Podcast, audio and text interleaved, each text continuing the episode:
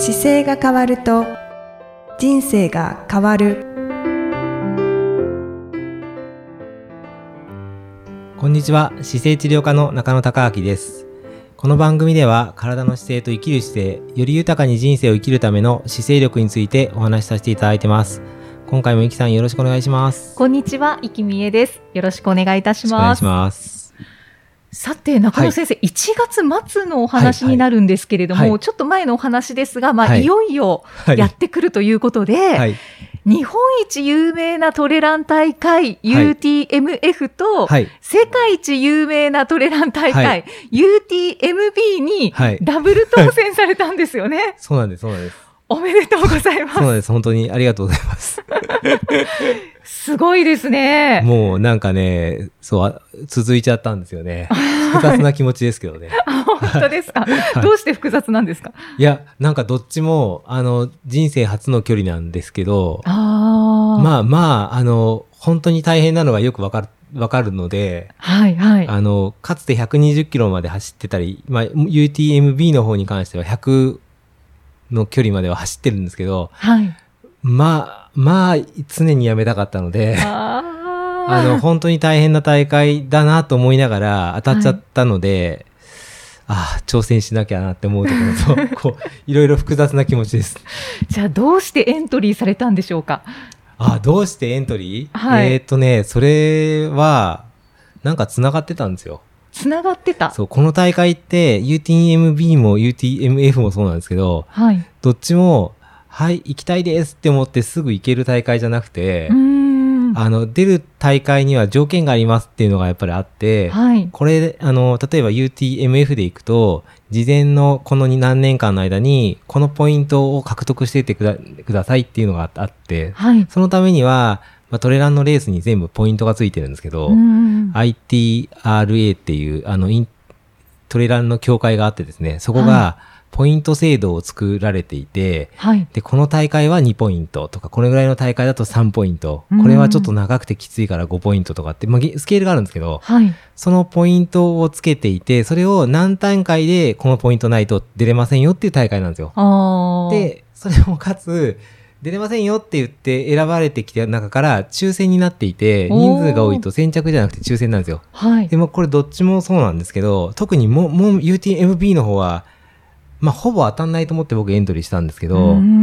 あの倍率が多分ね、10倍近い感覚ので僕はエントリーしてて、そうなんですね。あの、もともとちょっと新システムに UTMB というのがポイント制度を切り替えてきてて、はい。UTMB の大会に出るには、UTMB レーベルのこの大会に出てねっていう新しいシステムができてきてるんです、今。それ、はいはいまあ、スストーンっていう、あの、石をその大会出て完走すると、ストーンをもらえて、そのストーンがあると、あの、当選確率が上がりますよっていうような形になっていて、今後はもうそのストーンの大会が UTMB レーベルで世界中で数が増えていくんですけど、それをはい完走してないと UTMB には出れないという、うーんまあ、あの、三角形の頂点のレースみたいなもんなんです。うーん。じゃあ、えより厳しくなったこれから先はもうさらに厳しくなるし出れなくなっちゃうという、もう伝説の場所にどんどん近づいてくるんですけうど、わあの、トラ、トライアスロンの世界だと、アイアンマントライアスロンっていうのが世界中でやっていて、まあはい長い距離の僕も出ましたけど、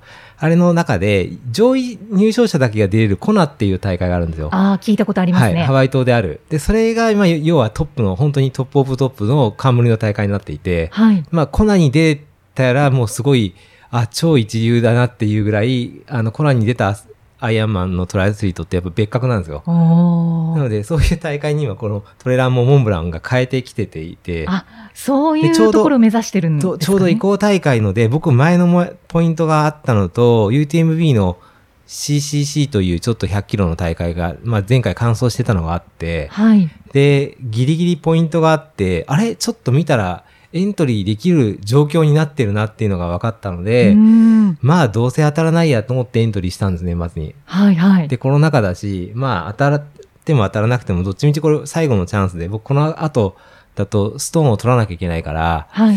あまあそこはちょっと距離が遠くなりそうだなと思って、まあ一旦これで申し込んでみて当たれば考えようと思ったら当たっちゃったっていう。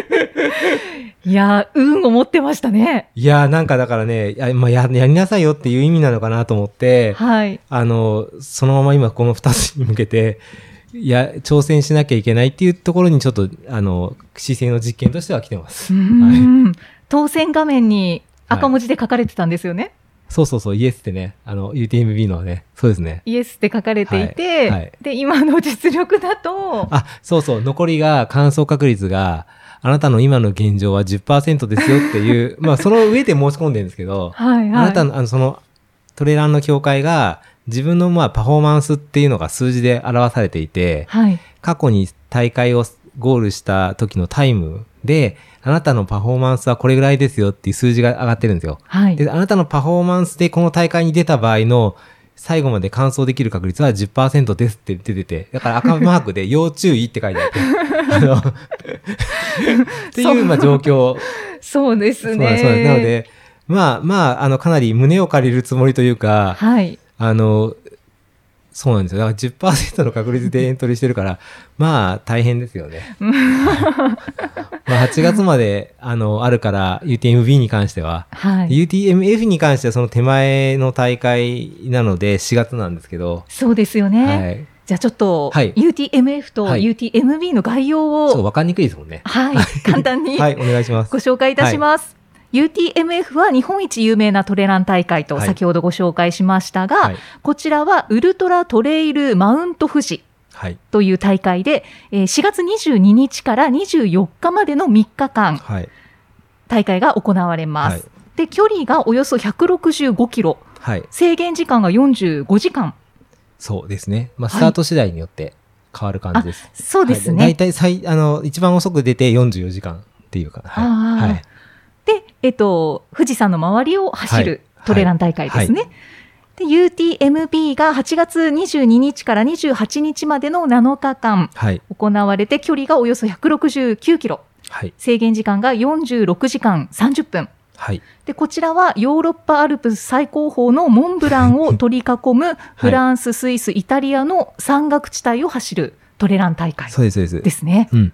あの、今、1週間っていう期間だったんですけど、この UTMB 自体は、あの、大会が古くて、はい。まあ、あの、僕が出る、その UTMB っていう冠の大会以外に、あの、数が多いんですよ。例えば、うんえっと、PTL っていうので、142時間の制限時間で300キロ走る大会がああった、り、あと、もうちょっと短くて僕も前出たんですけど、その CCC っていう UTMB のコースの短いところを、はい。を26時間30分で走るっていう大会があったり、あとうん TDS っていう大会があったり、こういくつかクロスしてるので、はいはいトータルの期間では1週間なんですけど、僕が出る UTMB 自体は46時間30分で、169.4キロかな。はい。はいはい。で、獲得標高がこの UTMB は、ちょっとえぐくて、1万402キロ、あ2メートル上がって、1万402メートル下がるっていう、まあ、大会なんですけど、あの、1万っていうと、こう、大体富士山3000なんで、まあ、簡単に言うと富士山3回上がって降りてくるっていうこ大会なんですよ。はあ。でも、ヨーロッパも、もあの、ヨーロッパのアルプスにあるもちろんモンブランなんで、はい。あの、ちょっと全く別物で、南アルプスとか北アルプスの山をイメージしてもらった方がよくて、うんあ、のスケール感のものをえ一生懸命往復するので、まあ、まあ、苦しいんですよね。もうもうなんかね、ゆあの、モンブランの方の山は本当に実際僕 CCC って100キロの大会走った時に、はい。あの、ちょっとこれ途中でやめようかなって本当に思いましたね。ああ。なん、か、登れないぐらいの高さなんですよ。そうなんですね。あの、この状態からこの高さ上がるのっていうぐらい、あの、上が高すぎて、急いわゆる急登っていう感じの、はいはい。なんですけど、急登で上がれば降りるのも急登だから、これ、これ何度ぐらいのシャドウなのっていう。そうね、石が大きいんですよね。なんかあ股関節ぐらいまでの大きな石があるとこ越えたりとかするんですけどあ。今から行きます、お昼ご飯楽しみだなっていうのじゃなくて、もう、はい。ぐったくたになって朝日が出てきましたから、その先スケールが出てくるんで、あの、ちょっと目が点になりますね。それが、あ、今度はもっと長いんだと思って、なんかそこでいろんな不安を感じながら、はい。は いでもやるしかないからちょっと順番に練習を進めようっていう感じのところです。はいなんかそうですね。なんはいか中野先生のお顔を見てると、ちょっと、感じます？はい、諦めなんか僕変な、も、変な汗をかいてきます。諦めも入りつつ、でももうやるしかないっていうような。そうですね。だからで、もうエントリーしちゃったから、はい。で、通っちゃったし、これをまあ出ずに、まあコロナの状況がね、ちょっとよくな、わかんないから。あの、戻ってこれた時に、長期間かかるようだとちょっと難しいかなとも思うんですけど、はい。まあちょっとでもそこに合わせて UTMF の4月のが終わったら、そっちに向けて準備をしなきゃいけないなという形で、その先には東海道の500キロがあるんで、そうですね。なんか走るのが増えてるんですよね。このダブル当選をしたことで、はい中野先生の2022年がなんか若干決まった感じがしますよね。しますね。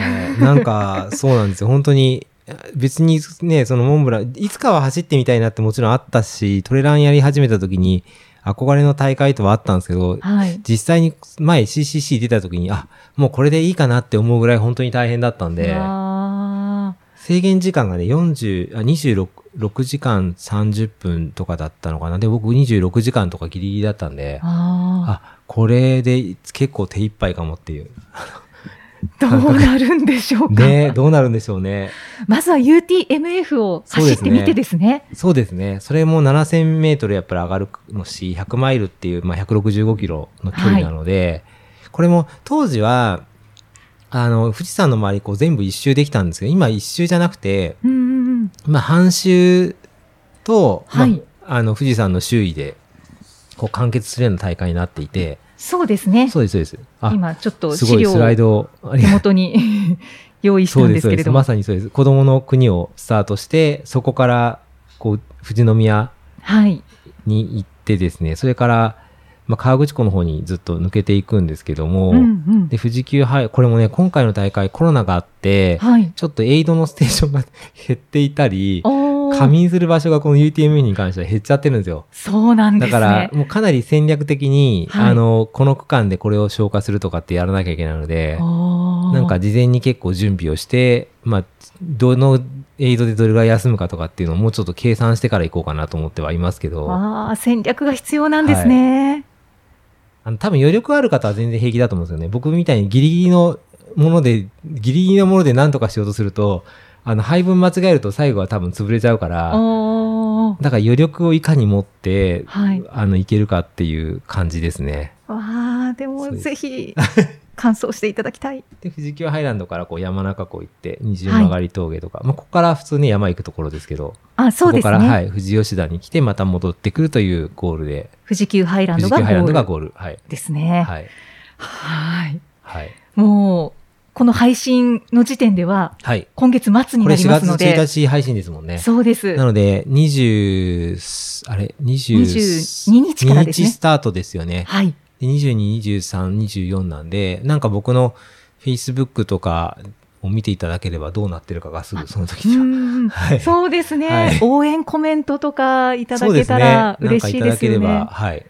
多分事前には、で、行ってきますっては多分連絡すると思うので、あ、はい、はいはい。そこにいただければ嬉しいです。私もチェックします。はい、ありがとうございます。中野先生は、じゃあこの2つの大会を通じて、やはり実験したいことというのは、そうですね。やっぱり、その人間が二足歩行で、こう、なんだろう、もともと山とか歩き回ってたので、そこが正しい姿勢があると、いけるのではないかっていう仮説なんですけど、はい。ちょっと二足歩行で短期間にやるには長すぎるんじゃないかっていう気も自分でもしてて。あの、40、それこそ44時間とかじゃないですか。そうですね。44時 ,4 時間ぶっ続けで動かなくてもいいんじゃないかなと思って、なんかいつも伝えるたんびに、はい、先生どれぐらい走るんですかって、まあ距離を言うときは抵抗がないんですけど、はい。時間言ったときに、寝るのはって聞かれたときに、いや、寝ないんですっていうときに、ちょっと寝ないことはいいことなのかなって思いながら。シックスヘルスの中に入ってるんだけどななので、睡眠を取らずにそのままやるような大会だし、仮眠1時間とかで、はい。ので、まあ、ちょっと度が過ぎてる気はするんですけど、まあ、たまにこういうことをすると、どどこまでた人間が耐えられるかのパフォーマンスが勉強になるのかなと思ってうんうん確かにそうですね、ははいいその部分はちょっと興味があります。そうですか。はい、極限まで行くと人間はどうなるのかなっていう。そうですね。まあまあ、ど、どういうふうに歩き続けるのかなとか、走り続けるのかなっていう感覚はありますけどね。まあなんかはい怪我せずに帰ってこれたらいいなと思いながら。そうですね、はいやっぱりあと姿勢が肝になりますね。ね。ちょっとこれでも後半カメラとかで撮られると絶対姿勢良くなくような気もしますけど。背伸びはやってるかもしれないですけどね。はい、ははいい、まあ、もうとにかく無事に完はい。走そうですね。できればっていうところですね。はいそれから、あのーまあ、このはい。大会は、うんあの、トレイルランニング大会で、まあ、はい山を走るっていう大会ですけど、はい。あの、中野先生、ランニングをすると、結構、こう、体に違和感が出てくるっていう方多いんですよね。多いです。